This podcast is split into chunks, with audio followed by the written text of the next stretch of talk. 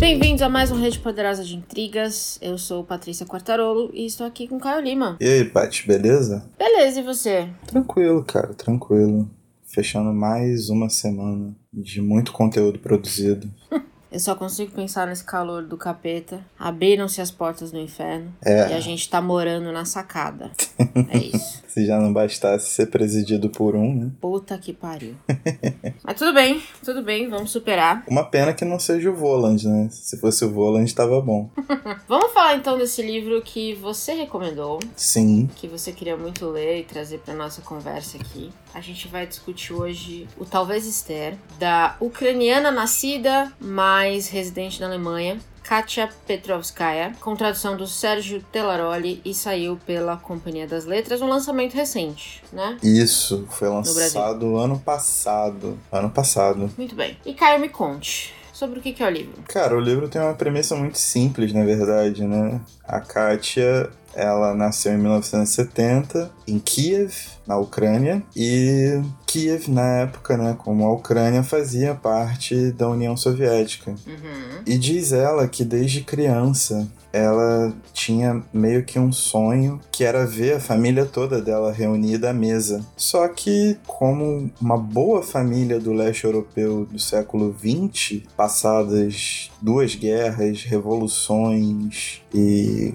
demais complicações políticas, ela jamais viu a família e a família dela, na verdade, é cercada por mitos, né? Uhum. Então, quando mais velha, ela assume essa responsabilidade de buscar a verdade por trás da árvore genealógica dela e vai se deparando com muitos fantasmas. Dentro disso, ela é- sempre escreveu textos jornalísticos, mas ela acaba participando de um prêmio, o livro dela é financiado e ela resolve colocar mais do que a própria busca no livro.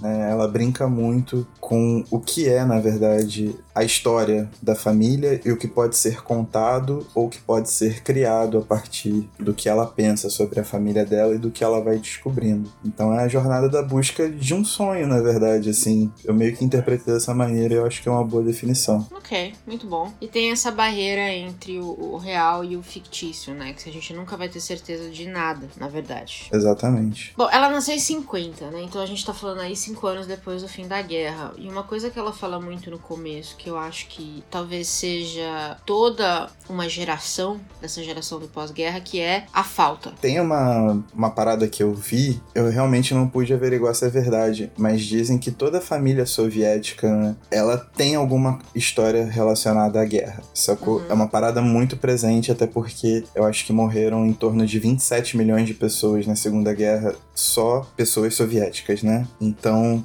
basicamente toda a família cria algum tipo de mito, toda a família foi esfacelada de alguma forma, ganhou traumas, perdeu pessoas e ganhou mitos também. Então, eu acho que gira muito em torno disso. Quando ela nasce, né, já é um período em que o mito soviético por si só já estava se esfacelando ao mesmo tempo que ainda fez a cabeça dela. Então ela viveu esses dois lados de maneira muito intensa. Eu não achei um livro muito fácil de ler. E eu acho que eu não gostei na mesma medida que você gostou. O que vai ser divertido. Cara, eu acho que pode ser diferente dessa vez. Você pontua primeiro porque você não gostou. Porque eu acho que vai ser, tipo, o motivo de eu ter gostado. Provavelmente. Então. Eu confesso que eu gostei muito do começo, quando ela fala que ela cresceu com esse sentimento de falta e ela sabia que a história da família não estava completa. Até porque aí a gente vai descobrindo, né? Tem, tem coisas que o avô não conta, simplesmente não fala, tem nomes que foram esquecidos, até o caso da avó. Então, quando ela começa a montar esse, esse nos mostrar de onde ela tá partindo, eu achei realmente interessante. Porque eu acho que talvez todo, todo mundo pode se identificar um pouco, talvez a gente não relacionada à guerra, mas todo mundo pode se identificar um pouco com traumas familiares que você desconhece. Então que você só vai descobrir talvez muito tarde. Eu achei essa- esse começo eu achei muito promissor e gostei bastante. Foi a parte que eu li mais rápido. Mas eu confesso que assim, os trechos em que ela se coloca no centro da história, eu estava no arquivo, eu li isso, eu fui tirar foto, eu vi o meu vizinho, eu achei extremamente desinteressante. Porque da minha cabeça, o que me interessava aqui era saber essa, essa história da família dela, a busca dela por si só para mim, a história já me contaria sobre a busca. Agora, o fato dela ter visto o vizinho, ela ter sonhado, cara, contar os sonhos. E aí eu já achei que virou um rocambole de coisa. E eu acho que ela tentou fazer um pouco de tudo e ficou confuso. E para mim deixou de ser uma história pela busca da família e talvez virou mais uma história dela criar o mito da família. Entende? O que eu não sei se é a mesma coisa. Faz sentido? Faz porque não é para ser a mesma coisa. Exato. É literatura, sacou? Tipo, ela pegou uma situação dela e ficcionalizou. E dentro dessa ficção, tipo, ela, ela fez os próprios mitos. Eu acho que isso faz parte. É o jogo que ela propôs. Essas eram as melhores partes. Então, assim, o tio dela talvez ter causado alguma coisa na guerra. Essas partes para mim eram realmente, verdadeiramente interessantes. Mas elas eram seguidas de partes longas dela falando de sonho, de arquivo, de escambau. E aí, para mim, perdeu, perdi um pouco o ritmo da leitura. E eu achei que engabelou umas coisas, sabe? É, então, eu levei muito isso como se fosse o ritmo de uma busca sabe? E, tipo, quando você se propõe a fazer uma busca desse nível, pela origem da família, tendo essa noção de que a família ela é esfacelada e está fragmentada, migrou por diversos países. Ela passa por Áustria, ela passa por Polônia, ela liga para uma senhora nos Estados Unidos, uhum. né? Ela mesma está locada na Alemanha, ela mora na Alemanha ela vai para Moscou. Essa busca por si só, ela é enfadonha. Vai ter dia que você não vai achar nada, vai ter dia que você vai ter um monte de impressão. Então eu acho que ela quis é realmente mais lento, existe a quebra de ritmo, mas dentro desse contexto em que ela tentou reproduzir não uma genealogia da família, mas a história dela atrás da gene genealogia da família, eu entendo porque tá dessa forma, eu entendo porque existem os sonhos, eu entendo porque existe a criação do mito, eu entendo porque ela escolhe criar uma história que parece estar a mão dela a partir de um recorte de jornal, uma fotografia, e de repente ela descobre que o número da casa estava errado, que era o número do colégio onde a, uma,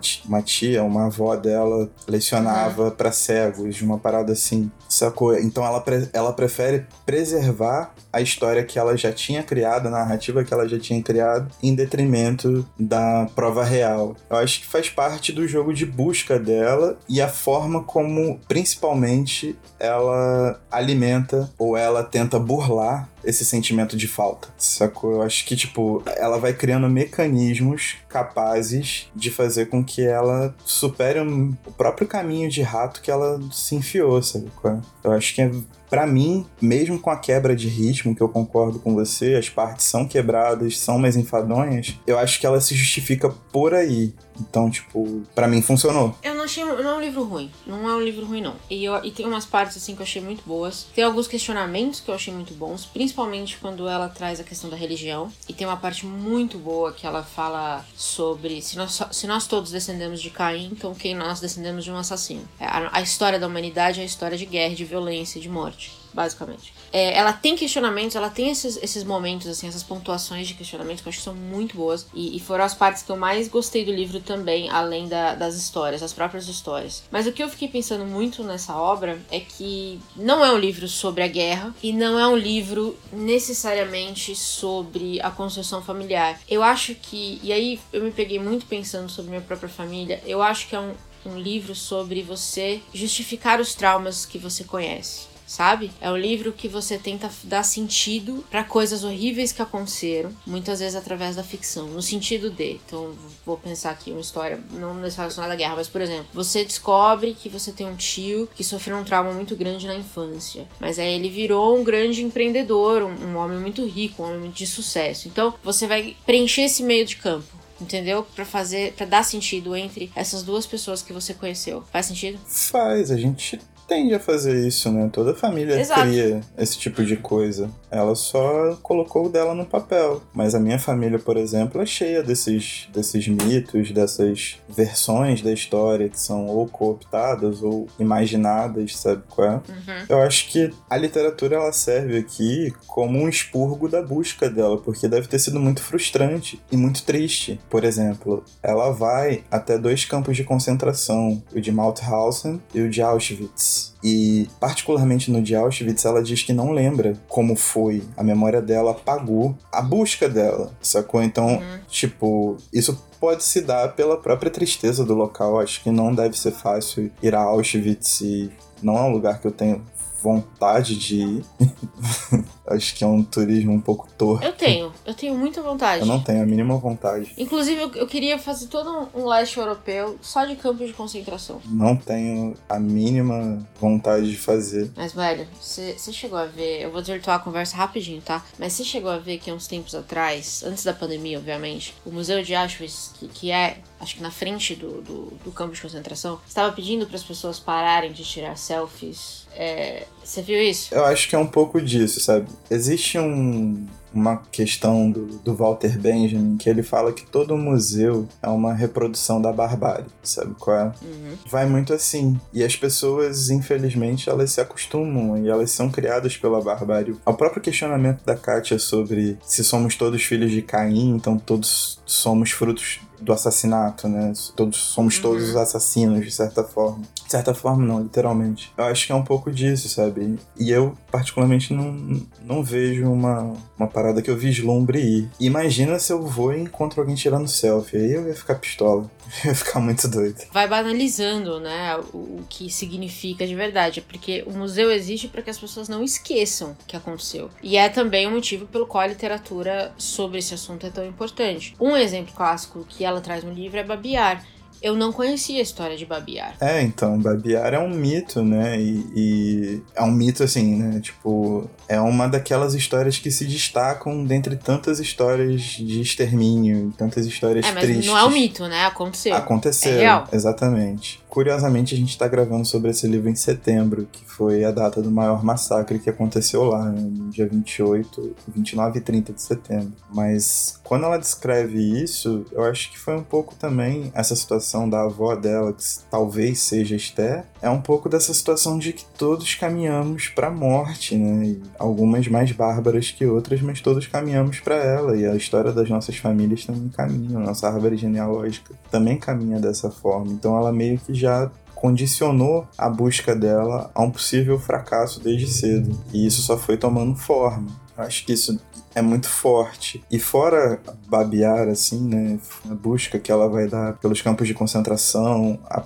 a própria forma como ela se descreve em Berlim, sempre num sentido de impermanência também, porque né, ela aprendeu alemão tarde e ela não se sente bem dizendo nem que é judia. Acho que tudo isso dá um, um, certo tom no livro dessa, dessa coisa que vai escorrendo pelos dedos, sabe? Os mínimos detalhes vão escorrendo pelos dedos, às vezes a gente força a nossa memória a criar em cima disso e completar essas lacunas que, que aparecem, mas às vezes nem a nossa criatividade é capaz de suprir essa falta, essa necessidade de, de ter algo completo e concreto. É dureza, é um livro, é um livro que tem umas partes bem duras, assim, bem duras de verdade. Tem. Duras e aí nesse ponto a gente pode dizer duras e reais, que dá pra ver que ela tirou fatos do, dos livros de história. Babiar é um, é um, bom exemplo, né? Quando ela conta é, o que foi feito em Babiar como foi feito em Babiar, é uma descrição meio padrão de, pelo menos depois que eu fui pesquisar, é, é uma contagem meio padrão de tudo que aconteceu lá, por quem não estava lá e tiveram pouquíssimos sobreviventes. É, então depende-se muito dessa história continuar a ser recontada para não ser esquecida também. A própria vivência dela como, como judia eu acho muito engraçado quando ela fala que ela meio que cumpria o papel de judia dela quando pegava o celular e lia um dos relatos de sobreviventes de campos de concentração, né? E se comovia, tipo, como se torna a apreciação da história, né? E como se torna a própria prática do que ela entende por ser uma judia no mundo atual, assim. De certa forma também é uma parada pesada. Manja, você deve conhecer judeus, eu conheço alguns judeus, e eles têm uma, um referencial de memória e de da própria impermanência, né, de todas as migrações feitas. É um pouco chocante quando você vê essa parada, tipo, escrita dessa forma. Ela cumpriu o papel de judia lendo os relatos de sobreviventes. Mas isso me disse, na verdade, que ela é mais afastada da religião, mas mais próxima da culpa de ser judia, sabe? Ela não é uma pessoa. E ela fala isso, acho, né? Que ela casou com um alemão, mas o irmão foi sim viver como um, um judeu propriamente dito, vamos dizer assim. Mas ela não fala isso dela, né? Não, é absoluto. Ainda assim, eu acho que, tipo, a questão da culpa, toda essa questão. Eu acho tudo isso muito pesado também. Eu acho uma atmosfera muito pesada. Esses pequenos insights que ela tem me, me deixam um pouco. Sabe quando você tem aquela atmosfera de que quente? Quer dizer, você sabe que tá muito quente aí. Mas sabe quando é aquele calor que não sai do corpo? Parece que tá com uma aura de calor assim. Uhum. É mais ou menos por aí. Esses pequenos insights foram somando a casos como Babiar, ao caso do, do, do tio dela que possivelmente Hum. tentou assassinar um general alemão e toda essa parada. É um livro que de- em potência e em tragicidade ele é bem cheio, né? Ele é bem encorpado. É por isso que eu gostaria que ele não perdesse o ritmo em algumas horas. Eu acho que, pra mim, ele teria sido muito mais potente se a gente pudesse ler isso uma atrás da outra, sabe? E não ler a história dela como uma moça desconhecida no trem, que não vai dar em lugar nenhum, que era só uma passagem básica que ela põe ali. Pra mim, eu acho que essas quebras de ritmo me deixaram impaciente com a história, sabe? Me deixaram um pouco irritada de ler o livro até o final. E, e ele é curtinho, ele não é longo. Ele tem o quê? Deixa eu tocar ele na mão. 230 páginas. Não é um livro pra você ficar cansado. Não é um livro pra você falar, caralho, mulher. Eu não quero saber da moça que estava do seu lado no trem X, sabe? Então tem horas que. é, e eu entendo esse ponto que você colocou dela, de, de- de- dela mostrar a busca. Mas pra mim não, não agregou em nada. Eu entendo que. Eu já sabia que ela estava em busca de algo. Mas tem cenas pra mim que efetivamente não agregaram em nada e cansaram a leitura, sabe? Eu acho que eu teria devorado esse livro se fosse capítulo atrás de capítulo sobre cada membro da família. Ou o que ela achou de cada membro. Que também tem isso, né? O que ela encontrou de cada membro da família. Ou o que ela não encontrou de cada membro da família, mas supôs. Que também tem algumas horas que ela fala isso. Eu acho que seria muito mais. Talvez muito mais poderoso. Não sei. Agora é difícil saber, né? Mas. É um estilo. Mas aí é que tá, tipo, a questão dela era escrever sobre a busca dela da família mesmo. Então, tipo, foi o que ela. ela- Talvez o que ela quisesse não é criar uma relação exatamente de empatia com histórias trágicas da família dela, mas a angústia da própria busca. Então, por mais que sejam cenas que pra você sejam desnecessárias, elas existem pra ela, qual é? Ela é o centro do livro. A família orbita. Essa que é a grande parada. É isso que eu não gostei, então. Acho que resumindo bem, eu achei isso chato. É, então você não liga pra ela. Exato. Então, tipo, o livro não, não atingiu o ponto, sacou? Isso acontece. Ou vai ver, também era exatamente isso que ela queria mostrar, que tipo, ela é só um elo numa corrente que nem ela mesma conhecia tão bem. Mas é isso.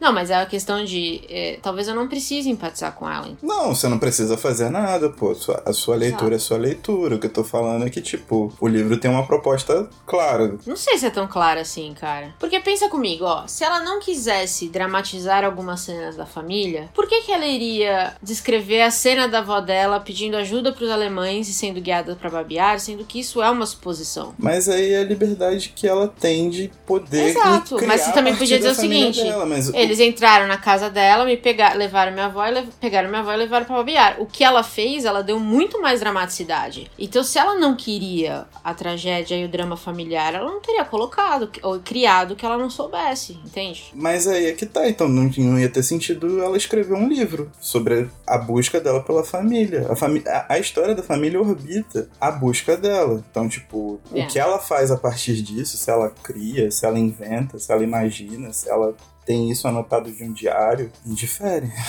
ela só foi lá e colocou a busca dela a partir da família. Ela quis recriar, e, tipo, isso normal. Não, você comentou que você acha que o ponto talvez não fosse tragédia e tudo mais. Eu acho que o ponto era tragédia. E o que eu entendo é que ela precisava dar um significado para esse sentimento de falta. E ela preencheu isso com tragédia, com o que foi tirado dela. O que faz sentido dada a história mesmo. E, e talvez, e falando muito sério, muitas suposições que ela coloca aqui podem ser reais, porque a gente sabe que e aconteceu e tudo mais. Mas achei que, é, para mim, era menos interessante a busca e mais interessante a história, por mais que fosse ficcionalizada, sabe? É esse o ponto. Mas não é um livro ruim. Só é um livro que, assim, não, não leria de novo. E acho que não é. Acho que é estilo de leitura também, né? Porque ele tem um estilo muito próprio. Se podemos dizer isso, né? Ela faz uma coisa que é muito tradicional da, da literatura alemã, que é uma coisa meio recortada e fragmentada. Em alguns momentos ela copia o estilo de muitos autores. Tem muita coisa do, do Bernhard aqui, tem muita coisa de Kafka também.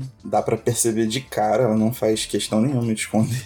Tem um cara que foi. Eu nunca li o. É, acho que é o Sebald. Eu nunca li ele, mas ele apareceu em várias resenhas gringas do livro. Eu nunca li nada dele, então eu não sei dizer se isso é, é correto ou não. Mas várias resenhas falaram que, que o estilo dela também é, lembrava bastante o dele. Você já leu alguma coisa? Não, é só li poemas, eu nunca li prosa dele. Não posso nem, nem dar esse pitaco. Mas acho que você falou faz sentido. Ela, ela pega muito de, de vários autores, muitos estilos ela faz uma miscelânea muito grande nesse livro. E sempre lembrando também que esse é um livro de estreia, né, cara? Tipo, é o primeiro é livro dela. Então, a partir de uma parada que é hiper pessoal. Então, sabe-se lá como também foi o processo de, de edição do livro até chegar nessa versão final. E tudo que foi passado, né? Porque, sendo especulação Sim. ou não, são situações extremamente pesadas, assim. São coisas extremamente difíceis de serem narradas. Eu acho que dá para tirar um paralelo, acho que a galera deve conhecer mais, pelo Pai da Menina Morta, do Tiago Ferro. Hum. Não sei se você já viu esse livro. Ou já leu. vi, mas não li. Acho que você já tinha me comentado dele antes. Então, não é um livro que eu seja muito fã, mas o estilo fragmentário de como ele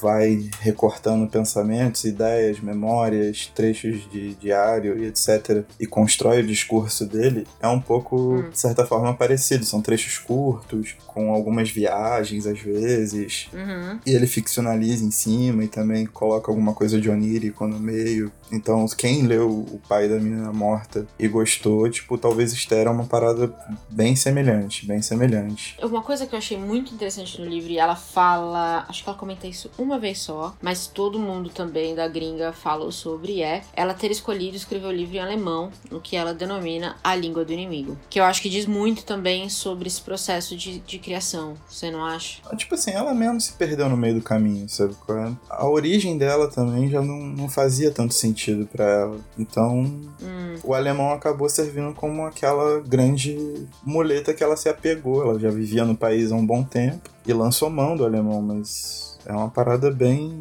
É bem positiva também, né? O alemão se faz presente de uma maneira muito, muito imperativa. E eu fico me perguntando se não é isso que acaba gerando uma tradução um pouco mais seca em algumas horas, sabe? E não só isso, mas a outra questão é de coisas que talvez ela sabia que ia encontrar na história e que ela não conseguiria expressar em russo, porque ela fala que ela escreveu numa língua que nem os pais entendem. Verdade. E, e ela sabia disso, então ela fez isso intencionalmente. Talvez ela, ela já esperava encontrar horrores tão intensos que talvez ela não conseguisse escrever em russo, talvez essa proximidade com a língua mãe. Eu fiquei pensando um pouco nisso, trouxesse, não sei, aproximasse mais. Eu acho que também manter um certo, é, manter uma certa formalidade, né? De tipo, é. não a formalidade da escrita em si, porque o livro não é nada formal, mas uma formalidade que eu digo meio que um comportamento distante mesmo, né? De que ela colocasse uhum. um pequeno muro ali, que ela visse as coisas através de um acrílico, qualquer, qualquer coisa que a permitisse ver, mas que a permitisse também controlar um pouco o sentido daquilo que ela via, para que a busca também se tornasse uma parada completamente racional, uma coisa completamente emocional ali, que ela perdesse qualquer ou todo sentido daquilo que ela estava fazendo. Sim, isso é bem pertinente. E é engraçado como ela coloca a língua do inimigo, né? Porque ela também não poupa é. crítica aos soviéticos, de certa forma. Sim, é verdade. É verdade verdade. Ela é muito rigorosa, tipo,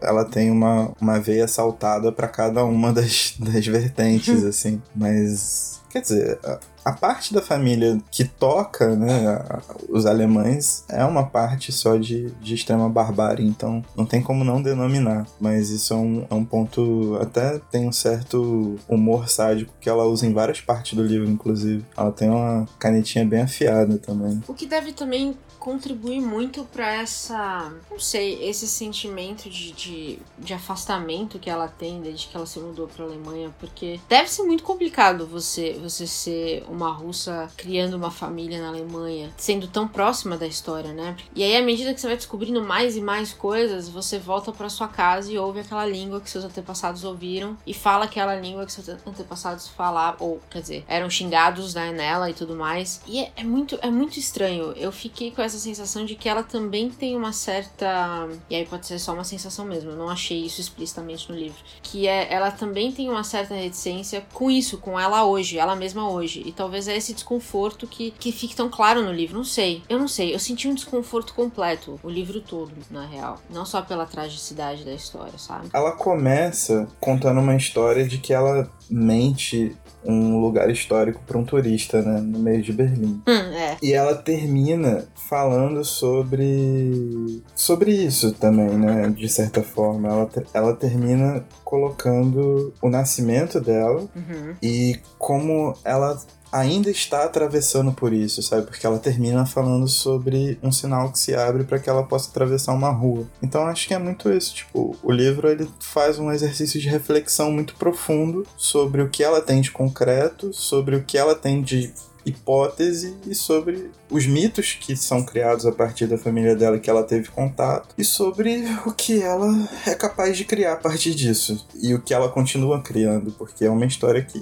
tá agarrada nela, sabe? É a família dela, a não ser que ela simplesmente decida que a família não é importante. Mas depois dessa jornada inteira de pesquisa, de é. escrever um livro, de ser convidada internacionalmente por causa da sua família e da sua busca pela sua família, eu acho que isso não é uma coisa que ela quer deixar para trás. Sacou? Verdade. Mas ó, uma, uma errata rapidinho aqui que eu, que eu tô vendo agora aqui no livro. Ela nasceu em 70. Eu falei que ela nasceu 5 anos depois do fim da guerra, em 50 não, tô errada. Ela nasceu em 70, então ela fez 50 anos esse ano. É, é isso que me confundiu. Mas aí o resto, mas o resto se mantém. Eu acho assim, é uma história muito interessante para ser seu primeiro livro, sabe? Eu achei muito ousado. Real, você começar com isso. Tem uma coisa que é muito importante também. Esse livro, ele acena para um esfacelamento da memória que por muito tempo ele ficou meio de lado, escanteado nas conversas, por causa da, da, quantidade de memória que foi se obtendo a partir de novos registros, de novas uhum. biografias, de novos retratos, documentários, séries, filmes, peças, livros, músicas sobre, principalmente sobre o período da Segunda Guerra Mundial, né, mas sobre o século XX uhum. como um todo. Eu acho que quando ela chega com esse livro, ela chega colocando momentos de fratura com o passado e que é uma coisa comum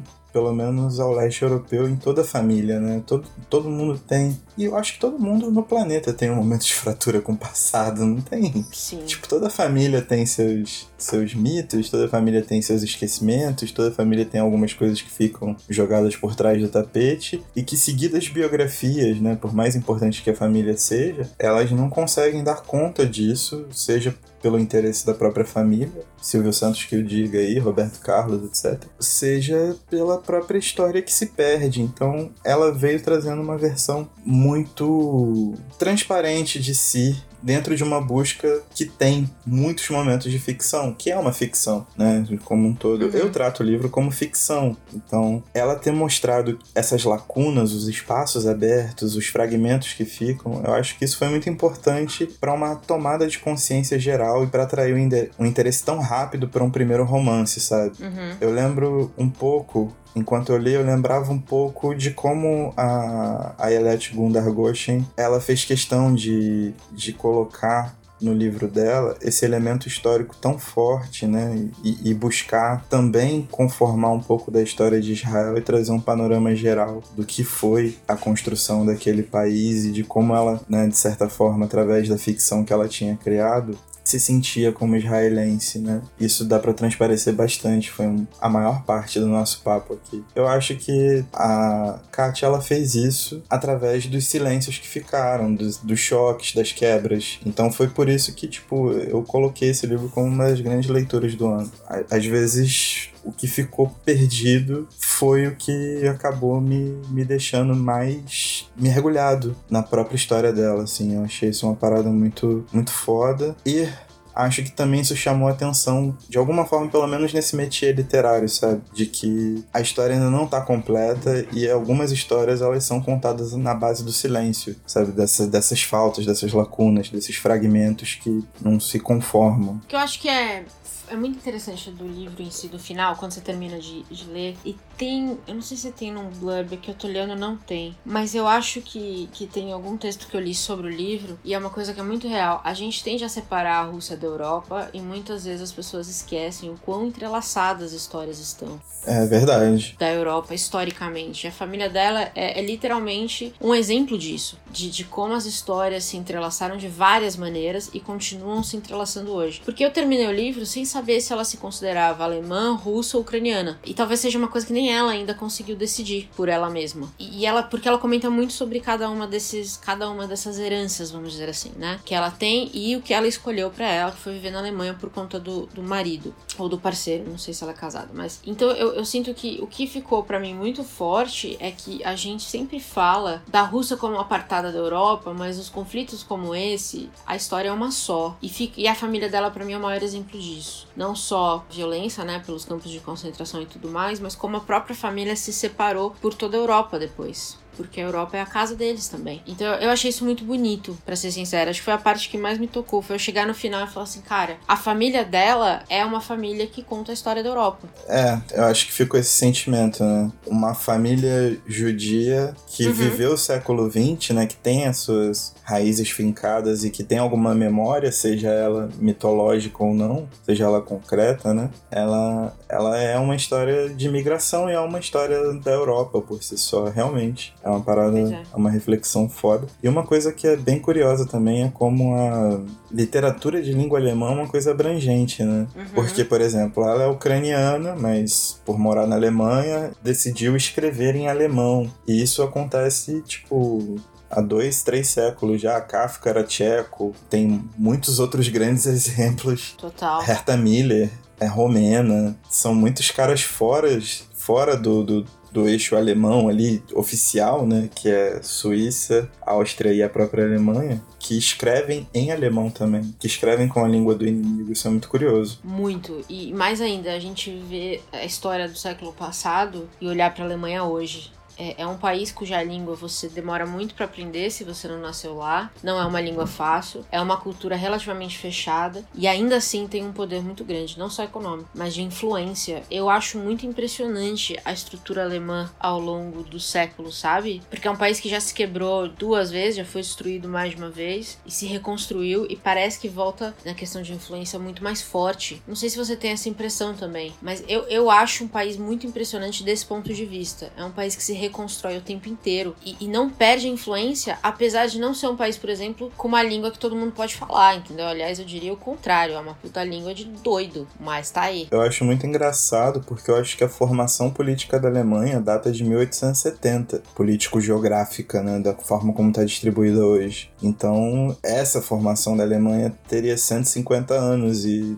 ela foi destruída em duas grandes guerras. Pois é. Já, sabe qual é?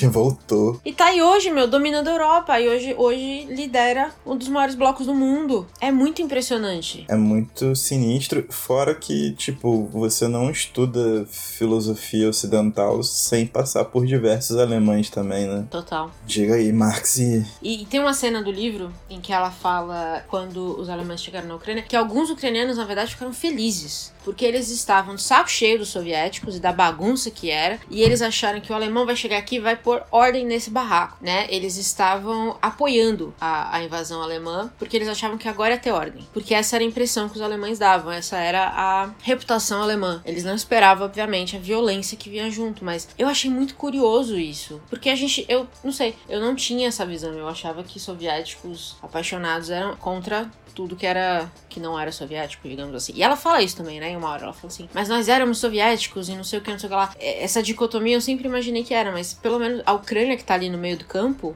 era meio, como é que a gente pode dizer? Dividida. Então, é isso aí mesmo que eu ia falar. Tem um filme alemão, se chama Höhe die Stille. A tradução informal aqui é Ouço Silêncio, hum. que ele conta exatamente isso. Soldados nazistas estavam cruzando a Ucrânia já dominada pelos alemães e a Ucrânia funcionava como um corredor para a ocupação Uhum. nazista na Rússia, né? Um dos corredores. E esse grupo nazista, eles precisavam, o caminhão deles quebrou e eles pararam numa pequena aldeia onde só tinham mulheres, porque todos os homens foram recrutados para lutar pelo Exército Vermelho. Só que essas mulheres e também tinha algumas crianças, elas simplesmente não davam a mínima se eram nazistas ou se eram soviéticos, sacou? Hum. Porque é isso.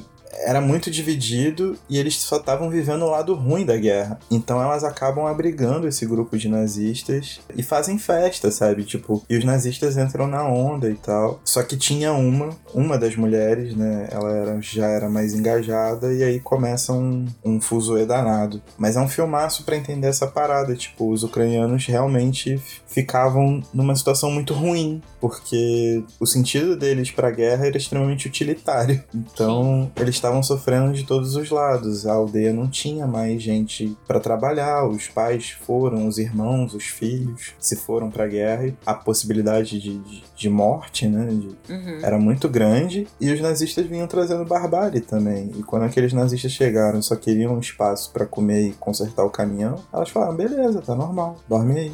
Sacou? tá normal. É, tipo. Tranquilo. Tranquilão, vai lá. Depois o filme fica bem. Bem bolado, bem violento, mas vale a pena. Essa, mas essa divisão, né, explica muito, eu diria até hoje, da relação da Ucrânia com a Rússia, eu acho, né? Fica bem. À medida que ela vai lendo, eu, que eu fui lendo o livro e ela falava mais da Ucrânia, porque tudo não é, não é tudo centrado na Ucrânia, né? É uma parte. E essas, essas cenas específicas, pra mim foi ficando bem claro, assim, a, a dificuldade da relação Ucrânia-Rússia também vem um pouco disso. E também vem da Rússia ter tratado a Ucrânia como o quintal da casa, né? Mas enfim, é, isso é uma outra conversa. Mas eu acho que fala um pouco disso também. A parte polonesa também pega um pouquinho disso. Acho que a própria Szymborska trata um pouco disso na poesia dela também. Tem umas pitadas, assim, não, tô, não é um negócio explícito, assim, né? Tipo, Uhum. um de- uma declaração de guerra. Mas é, é porque a gente tem exatamente pouco acesso. Não sei se é pouco acesso, talvez seja. Mas a, a autores ucranianos, autores poloneses, autores romenos, etc, etc, etc. E eles meio que correspondem a essa terra de ninguém, né, cara? Tipo, é um grande cinza pra gente compreender a história. E quando a gente pega autores falando sobre, é extremamente complexo, o que torna, naturalmente, extremamente interessante a conversa. Acho que assim, eu sempre falo, né, que a gente tem que. A gente tem que ler de tudo.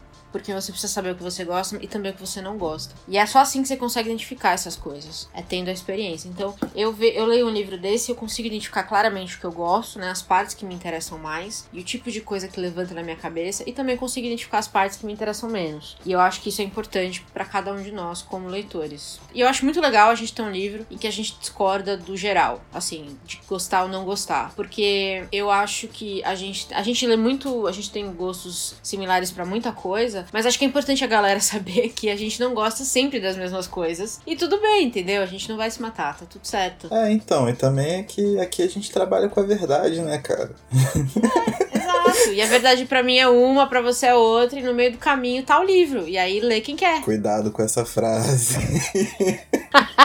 O que tem de gente relativizando o conceito de verdade. Verdade, verdade, total. Mas eu acho que as experiências são diferentes, as ideias É. são diferentes. Por isso que foi até bom soltar o programa sobre. O papo sobre livros que a gente teve na semana passada. Sobre a origem. sobre a origem, porque marca muito esse ponto de que nós saímos de lugares diferentes. É óbvio que a gente converge em vários pontos, em alguns pontos que a gente nem esperava, talvez, que alguns livros foram surpresas boas pra nós dois ao mesmo tempo, tipo Voragem do Tanizaki. Nossa, demais. Mas a ideia que a gente tem, que a gente faz de literatura, ela também caminha pra outros lugares e a gente se aprofunda em outras coisas também. E tá beleza, tipo, é isso que faz essa comunidade ser bacana do jeito que é.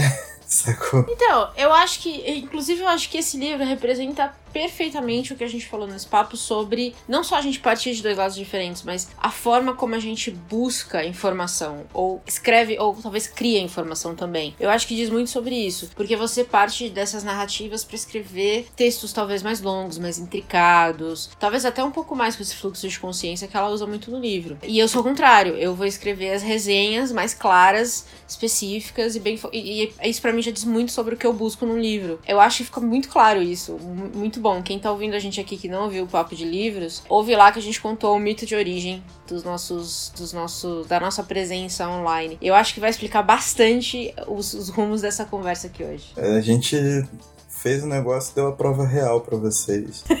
né? tá vendo? Agora era a hora perfeita da gente ter um sisteminha de assinatura no PicPay. Muito louco. que seria ótimo fazer uma propaganda agora, porque a gente ia ganhar muita gente, muito assinante. Não é não?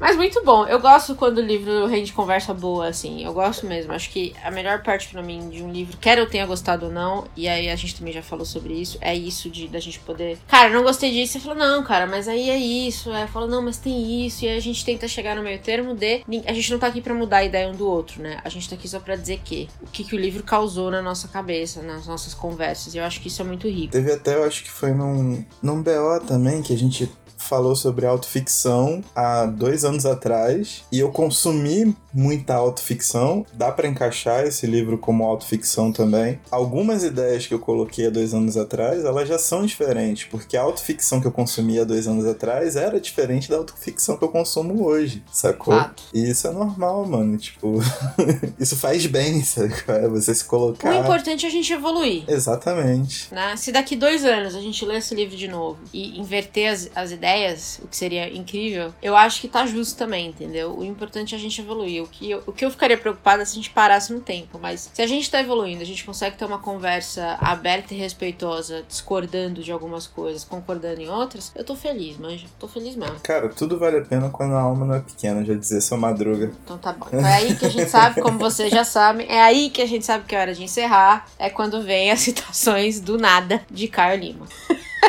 Então tá bom, muito bom. Talvez Esther, publicado pela Companhia das Letras. Leia e vem contar pra gente o que, que vocês acharam. Se o Caio está certo, se eu estou certa, com quem você concorda mais, com quem você concorda menos. Sempre legal ter essa conversa. Concordar mais é com você, Paty. Sempre. você é a voz da razão desse podcast. Eu só sou um, um, um espírito Meu Deus. que gosta do, do salseiro. Eu vou encerrar mesmo agora. Mas, não, um salve antes que é pro Sérgio Telaroli, que ele é um dos maiores tradutores do alemão que a gente tem. E ele já, Opa, aí sim. e ele já traduziu coisas extremamente difíceis. Uma delas foi esse livro, porque não é fácil de Uhum. traduzi-lo. Mas ele traduziu um autor que eu gosto muito, que se chama Thomas Bernhard, que é dificílimo, complicadíssimo de traduzir. E ele faz isso com maestria. Então, tipo, é um dos caras que merece um grande salve pelo trabalho que faz, porque a contribuição dele é inde- indescritível, assim, ele contribuiu muito para que muitos livros chegassem até a gente, com muita qualidade. Cara, tradutores. É, tradutor é uma, uma profissão que eu acho incrível, real, oficial. Porque senão a gente tá aqui lendo Machado de Assis até hoje. E a gente, todas essas conversas que a gente tem, ainda que você falou assim, a gente tem pouco acesso aos poloneses, a gente já falou no último episódio, acho que do, do Dostoevsky, dos russos contemporâneos. É, essa visão de mundo que a gente tem, ela é muito moldada também pela literatura que a gente tem acesso. E, e o trabalho dos tradutores nesse momento é, agora ainda mais do que nunca, crucial. Eu tô, eu fico encantada quando eu vejo traduções diretas da língua mãe e aquela tradução fodida, sabe? Exatamente. Amo. Muito bom, muito bem, muito bem lembrado. Salve também pro pessoal da revisão, da preparação de texto, etc. Mas é que o Sérgio é uma figura ímpar, então vale a Excelente. pena ressaltá-lo. E é isso. Então tá bom.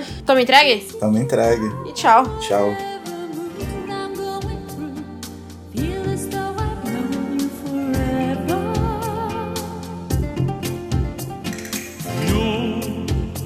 Look into my eyes and see the way I feel and how the world is treating me. Maybe I have known you forever. Amigos para siempre means you'll always be my friend.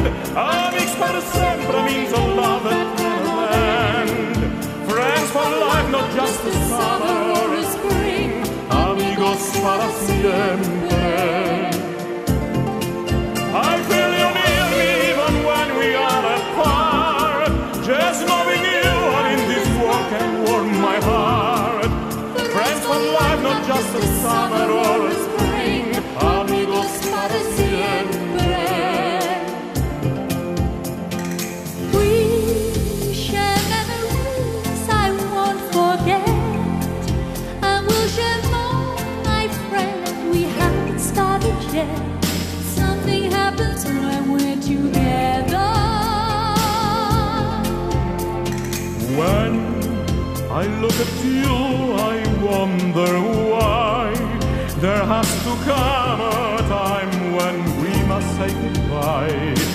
come alive when we are together.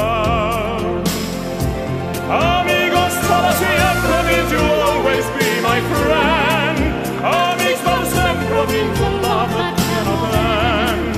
Friends for life, not just a summer or a spring. Amigos, para siempre. I